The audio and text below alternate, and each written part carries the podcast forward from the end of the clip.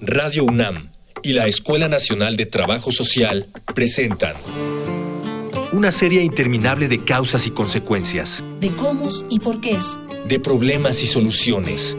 Eso es la vida. Vida cotidiana. Sociedad en movimiento.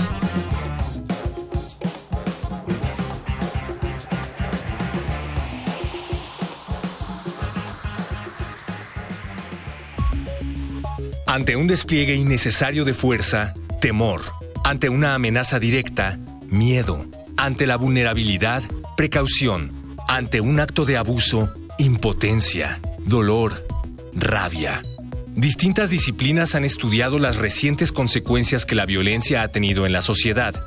Pero aparte de algunas atenciones psicológicas posteriores al encuentro con la violencia, no solemos considerar que las emociones sean algo que debe sanar. Las campañas en pro de la salud mental aún tienen mucho camino por delante y la sociedad necesita darse cuenta de que la salud va más allá de las afecciones corporales que deben atender lo que ocurre en su mente. Si pusiéramos más atención a lo que sentimos, ¿cómo reaccionaríamos ante la violencia? Y sobre todo, ¿algunos hechos violentos podrían evitarse? Para hablar al respecto en esta emisión de Vida Cotidiana, Sociedad en Movimiento, hablaremos sobre violencia y emociones con la doctora Aida Imelda Valero Chávez, profesora de la Escuela Nacional de Trabajo Social. Dialogar para actuar, actuar para resolver.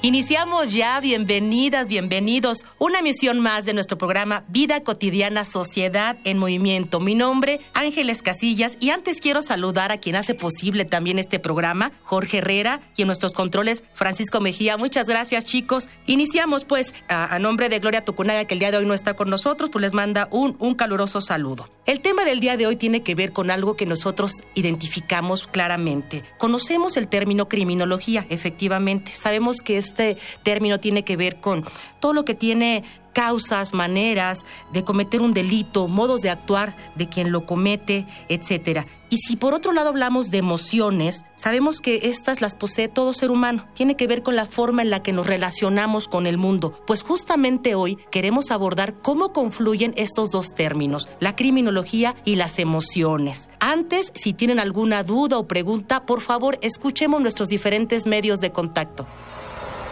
Facebook, Escuela Nacional de Trabajo Social, ENTS, UNAM. Twitter, arroba comunica, ENTS. Instagram, comunicación, ENTS. Ya regresamos, escuchamos bien, comuníquense con nosotros a nuestras diferentes redes sociales. Iniciamos de lleno con el tema. Le doy la más cordial bienvenida de verdad a la doctora Aida Imelda Valero Chávez. Ella es académica de la Escuela Nacional de Trabajo Social. Doctora, bienvenida a nuestro programa. Gracias. Gracias, muy amable por la invitación. Al contrario, doctora, estamos muy, muy complacidos. Vamos a iniciar, si les parece, introduciendo un poquito a nuestra audiencia en el tema, en el tema de qué debemos entender, doctora, por criminología de las emociones. Iremos a la base de lo que sería considerar primeramente la criminología. En ese sentido, podemos decir que esta es una ciencia que se encarga de buscar las causas de las conductas antisociales presentes durante la evolución de los individuos que han llevado a desarrollar una personalidad antisocial.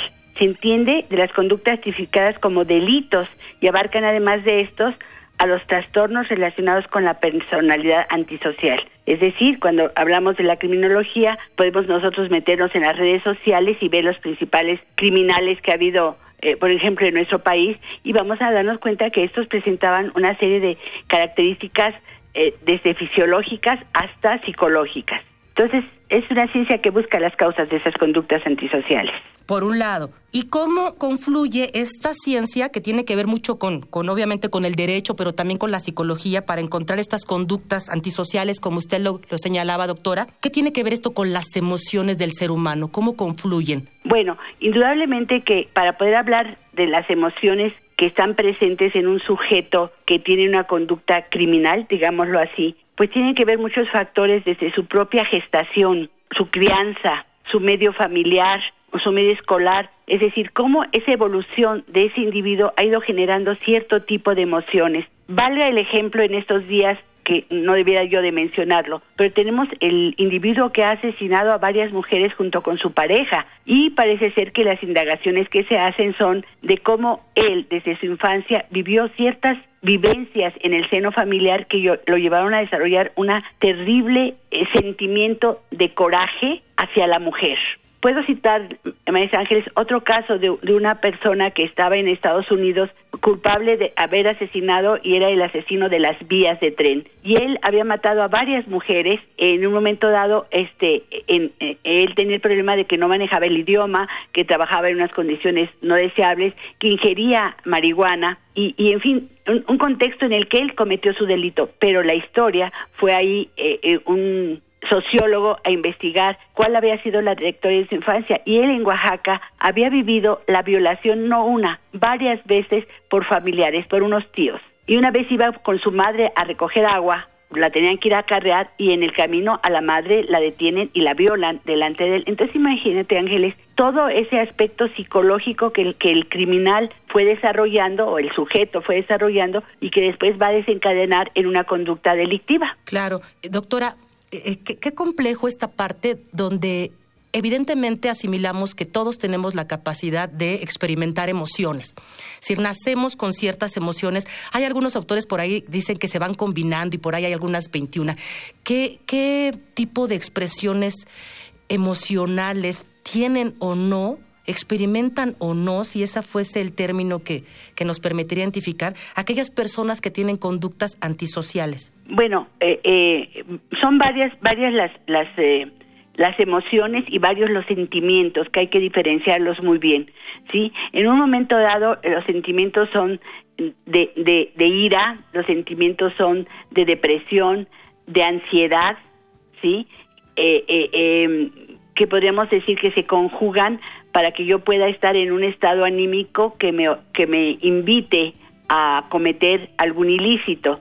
Sí, este, eh, quizá no debería hablar de la víctima, pero hay un vínculo entre el criminal y la víctima. Y la víctima también va a experimentar una serie de, sentimientos y emociones al ser victimizada, desde el propio estrés postraumático hasta la ansiedad anticipatoria, la, la, la, la ansiedad presente, eh, en fin, varios elementos que me llevan a pensar en conductas autodestructivas, en el encierro, el intento de suicidio, el propio suicidio, enfermedades físicas, sí, eh, problemas sociales, desintegración familiar. Todos estos factores se pueden conjugar eh, en el vínculo víctima y victimario. Por supuesto, confluyen y, y, se encuentran en un momento determinado. Cuando usted nos platicaba hace un momento acerca de las historias familiares cómo determinan muchas de estas eh, conductas en, las personas que son antisociales o que pueden llegar inclusive a desarrollar algún trastorno de personalidad. ¿Se tiene alguna alguna estudio o cifras que nos identifiquen cuándo podemos eh, detectar estas conductas antisociales en los adolescentes, en los jóvenes? Bueno, muchas veces se inician hasta dentro de los niños. Vemos que hay ocasiones que los niños tienen conductas este crueles con los animales ¿sí?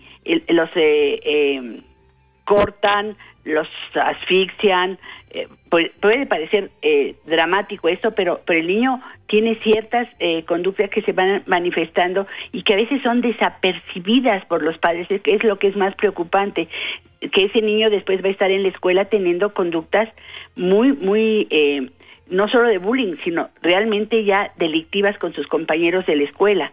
Y lo hemos visto, Ángeles, como hay niños que en la secundaria han agredido a otros con lo que tengan a la mano de la violencia que traen contenida. Esto tiene que ver mucho con la violencia y la violencia social, la violencia que todos los días vemos en los medios, que lo vemos en la familia, que lo vemos en la comunidad. Es violencia, criminalidad y víctima van de la mano. Eh, sí, evidentemente, y esta, esta violencia social a la que usted alude, doctora, que lamentablemente lo vemos como algo prácticamente como normal, ¿no? En nuestra sociedad. Eh, Vamos, la voy a invitar, doctora. Producción nos ha preparado unos datos, datos para seguir ilustrando este tema. Vamos a infografía social. Infografía social. ¿Cómo estás?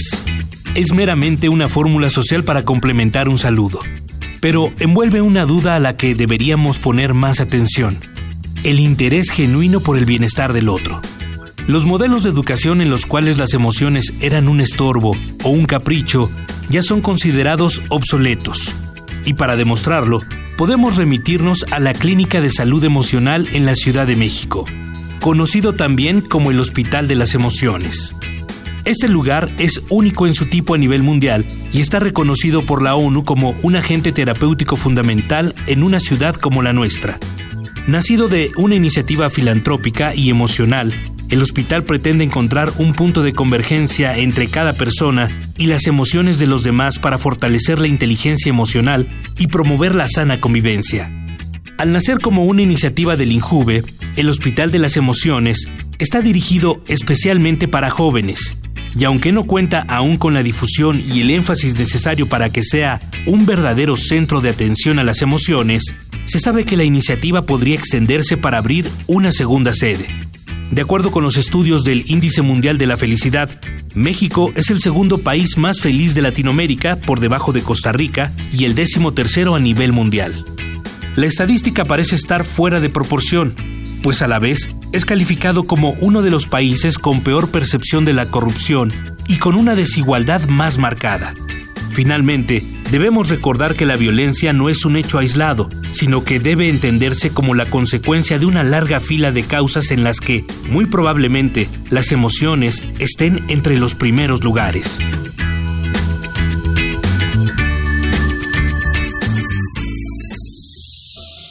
Y regresamos, estamos platicando con la doctora Aida Imelda Valero acerca de criminología de las emociones. Ya decíamos que convergen diferentes aspectos. Tiene que ver con la estructura familiar, tiene que ver con el desarrollo mismo de, de los niños, de los adolescentes, tiene que ver lamentablemente con una violencia generalizada. Ya lo decía la doctora, violencia social. Doctora, si bien es cierto que la mayoría de nosotros identificamos la, criminología como aquella que estudia al victimario, el que comete el delito, por su fisonomía, por su aspecto fisiológico, etcétera, ¿qué tiene que ver y cómo ha apoyado últimamente esta ciencia a las víctimas, doctora? Sabemos que por un lado hay ya una ley de protección a las víctimas. Las comisiones de derechos humanos han estado como garantes de que la víctima pueda ser atendida y recordemos que hay víctimas directas son aquellas donde la persona a veces ha perdido hasta la vida y las víctimas indirectas que son los familiares o las personas que quedan en desamparo por la muerte de alguno de sus eh, integrantes puede ser el jefe de la familia. Entonces en un momento dado nos damos cuenta de que a pesar de que hay una ley, a pesar de que hay un presupuesto económico designado para poder apoyar e-, económicamente a las familias que quedan en desamparo, en muchos casos es letra muerta, Maestra Ángeles, letra muerta, porque la ley puede ser muy efectiva, pero la ley tiene que aplicarse con reglamentos y con instituciones. Y hay ocasiones en que el tratamiento de la víctima es muy breve, el apoyo psicológico más breve aún, a veces que el apoyo requiere ser psiquiátrico, donde ya no es solo psicológico, sino el psiquiatra tiene que dar un tratamiento con medicamentos para, para manejar la ansiedad, la angustia, la depresión, y no lo hay, porque si vemos hasta el, cuadro básico de medicamentos, todo lo que sea relacionado con trastornos mentales está en su mínima expresión. Y por otro lado tenemos eh, el, el problema de que hay una distancia enorme entre lo que se dicta como medidas y que éstas se cumplen. Efectivamente. Y ya lo decía, doctor, además de, de estas falta de oportunidad para una atención integral que merece la víctima, habría que agregarle también algunos otros elementos que la hacen aún más vulnerable. Ya lo decía usted antes de, de la infografía. ¿Qué diferencias hay cuando la víctima es mujer, por ejemplo? Claro, claro. Y aún con la criminología, Maestra Ángeles, eh, eh, ya ahora que me invitaste me puse a, a, ver algunos apuntes que por ahí tenía en relación a la mujer criminal como históricamente se le ha considerado de una manera diferente, a tal grado que instituciones especializadas para atender mujeres es, es del, del último siglo. Antes ni siquiera eso, porque ella tenía que tener un rol de sumisión y si cometía algún algún ilícito era castigada en el seno de, de la comunidad o de, o de la familia, pero no con una medida de, de readaptación, sí, sino de una mayor segregación por género, por ser mujeres. Y otra cosa que habría que mencionar, Ángeles, en relación a la criminología y al criminal, es qué papel tienen las instituciones de readaptación social. ¿Realmente son instituciones que van a atender eh, en su dimensión biopsicosocial al delincuente? Realmente no. veamos la sobrepoblación que hay en las instituciones, la falta de, de, separación adecuada a pesar de que se hace un estudio criminológico y un perfil psicológico, se contaminan. Entonces, un, un, criminal va a, recibir lecciones mayores de, de, sujetos que son reincidentes, que ya se conocen el manejo de la institución, es más, las controlan. Entonces, el, el, el, el problema del criminal es, es serio, serio. Entonces, pues no sé si se están planteando algunas reformas en relación a la justicia penal, ahora tenemos los juicios orales, hay críticas enormes. ¿Por qué? Porque ¿qué garantiza que se ha hecho un estudio adecuado del perfil de los delincuentes? Sí, qué complejo. Creo que como sociedad identificamos claramente este, esta deficiencia en nuestros sistemas de reinserción social independientemente de si sean para hombres o para mujeres. Desde la academia, doctora, eh, desde la investigación que se hace en nuestra máxima casa de estudios, ¿cuáles serían los principales retos que tendríamos que vencer como sociedad para, para contar si se puede, si se identifica de una manera, contar con un sistema integral verdaderamente efectivo? Sí, eh, viene a mi memoria unas dos tesis que hemos dirigido aquí en la Escuela Nacional de Trabajo Social en relación del estigma de las mujeres en prisión y hemos descubierto que, que ok, la mujer en prisión va a estar estigmatizada eh, tanto en su internamiento como en su eh, cuando es eh, externada, pero el efecto en los hijos y en, y, en, la familia, la propia escuela donde los niños estudian, se sabe que la mamá está detenida y es un señalamiento que hacen desde los maestros hasta los compañeros. ¿Y quién atiende a esos niños? ¿Quién? ¿Sí? Entonces, en un momento dado nos damos cuenta de que hay una, una estigmatización muy fuerte eh, en algunos casos que van a afectar de por vida a, al sujeto y a su familia. ¿Qué es lo que nos toca hacer, maestra Ángeles? En un momento dado tenemos, por un lado, eh, el poder presentar algunas iniciativas en relación a los órganos de, justicia o los legislativos que tienen a su cargo la revisión de la condición de atención a víctimas y atención a delincuentes. Segundo, tenemos nosotros que hacer un fuerte esfuerzo de prevención en las familias, no solo de las que tienen un sujeto que es eh, delincuente o un sujeto que es víctima, sino colectivamente tenemos que estar recibiendo información suficiente y capaz que nos permita prevenir riesgos. Vivimos en una sociedad compleja, Ángeles, muy compleja, donde, repito, la violencia social es el pan nuestro de cada día. Entonces, ¿qué tenemos que hacer? Esfuerzos en las escuelas primarias, en las escuelas secundarias, aquí en la universidad. Eh, eh, si bien ahorita se está teniendo mucho la situación de víctimas, sobre todo, pero lo importante no es eh, el que ya sufrió, sino la prevención. Para todo esto se requiere una gran prevención en diferentes niveles de intervención, familiar, comunitaria, escolar, social institucional, gubernamental. Eh, eh, qué, interesante esta parte, doctora, de, la prevención. Eh, siempre hemos considerado como uno de los elementos fundamentales para, para ir reduciendo ¿no? todos los, los, problemas que justamente vivimos en sociedad. Quienes nos escuchan, doctora, son, son familiares, son amas de casa, son jóvenes inclusive. ¿Qué podríamos desde nuestros contextos, qué podríamos realizar, abordar ¿Qué podríamos sí, sí contribuir para evitar estos ambientes de excesiva violencia en los hogares, en los contextos escolares? Bueno, la respuesta no es sencilla, pero trataremos de, enfocarnos, hablando en el ámbito de la prevención, es la comunicación. Creo que tenemos que fomentar mucho la comunicación en la familia, la comunicación en el ámbito escolar, es decir, eh, estar más cerca de nuestros discípulos, estás más cerca de nuestros hijos, de nuestros adolescentes. Por desgracia, Maestra Ángeles, las estructuras familiares van cambiando y la incorporación de la mujer a, la vida económica es necesaria para sostener a las familias, de tal suerte que queda muy poquito espacio, muy poquito espacio para que dialoguemos con nuestros hijos.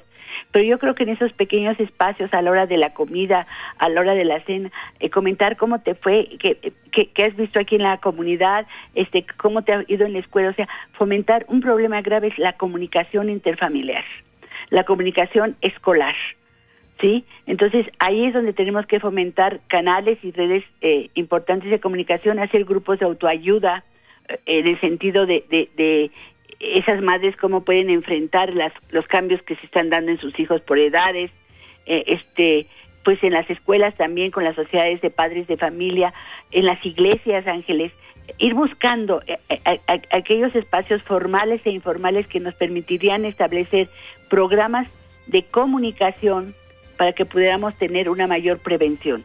Efectivamente, y, como lo deseas, doctora, desde muchos ámbitos de desenvolvimiento del ser humano, las iglesias, las familias, los entornos escolares, espacios de recreación, institucionales, etcétera. Miren, este, este programa lo hacemos muchas personas y nos interesa siempre saber la opinión de los otros. Si tienen alguna duda o pregunta, por favor, escuchemos nuestros diferentes medios de contacto.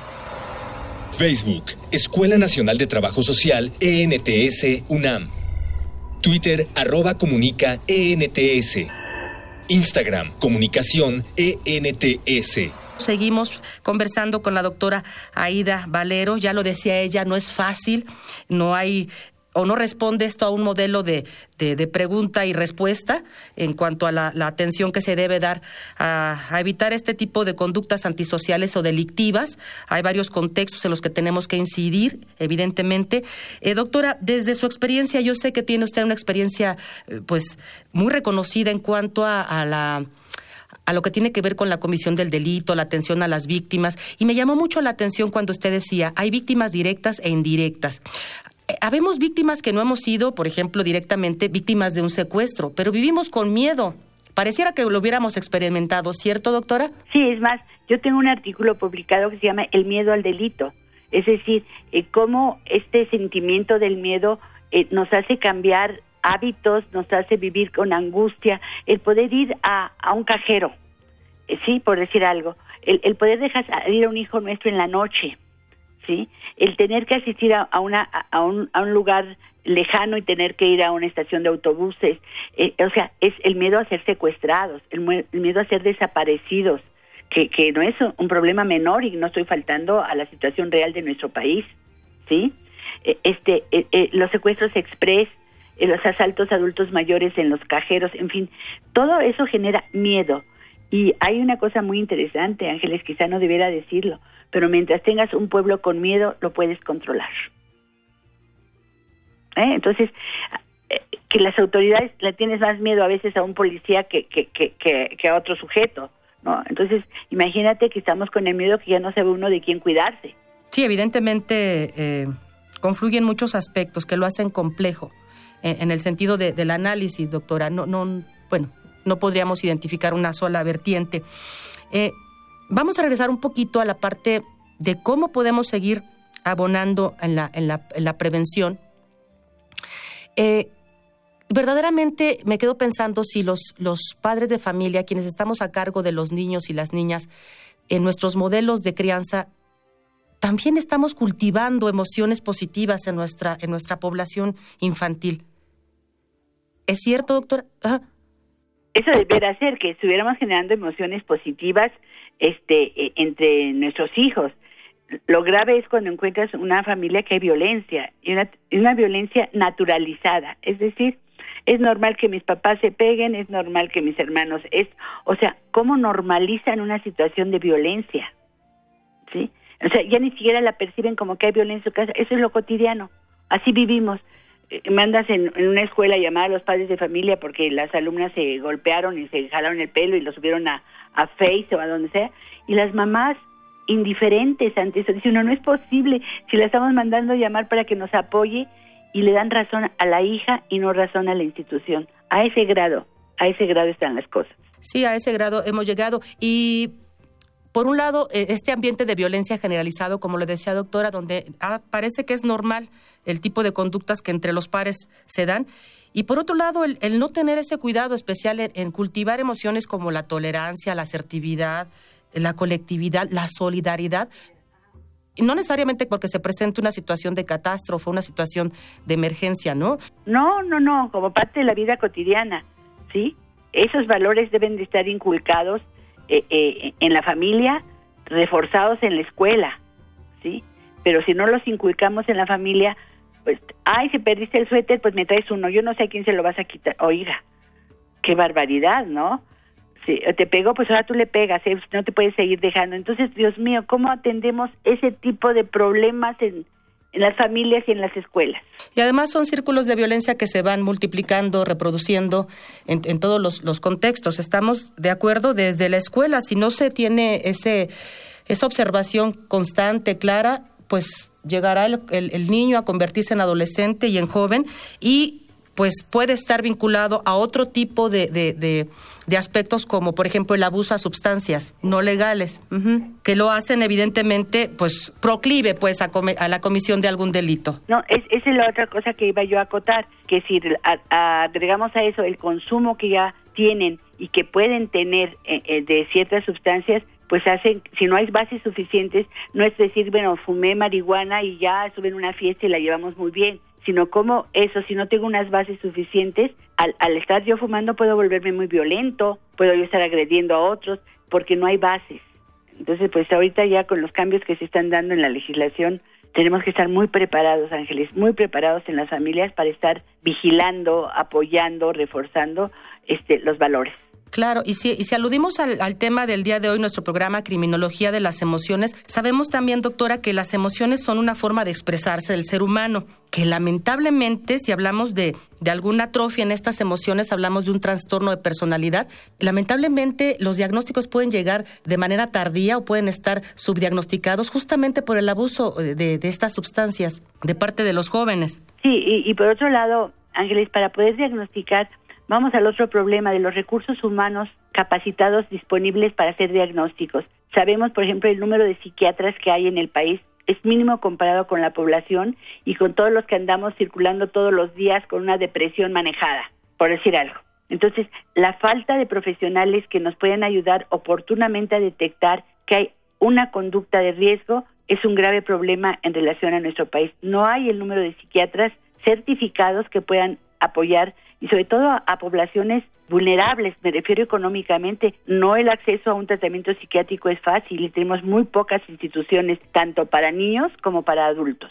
¿Cuál es el panorama? ¿Cuál sería, digamos, la proyección para nuestra sociedad donde, por un lado, este, la inserción de la mujer en la economía, pues es una constante. Las configuraciones familiares son otras, se han cambiado, la, configuración familiar ha cambiado. Esta parte donde se reduce la convivencia cara a cara en los espacios escolares, donde no hay una introyección de valores adecuada para cultivar emociones, ya lo decíamos, positivas. ¿Qué panorama tenemos para nuestro país? El panorama, podemos decir que no fuera muy halagüeño. Lo que pasa es que ahí tenemos que ver los diferentes profesionistas, psicología, derecho, eh, criminólogos, trabajadores sociales, como equipos multi e interdisciplinarios que pudiéramos en un momento dado incidir, por lo menos, Ángeles, en las instituciones existentes, en el Instituto de la Mujer, en el sistema DIF, en las escuelas oficiales, en los centros comunitarios de salud, en todos estos sitios podemos hacer programas, insisto, de prevención muy bien estructurados para evitar el riesgo de desencadenar conductas criminales o estar en condición de víctima. No sabemos qué modificaciones se puedan dar en, el próximo gobierno en relación a cierto tipo de,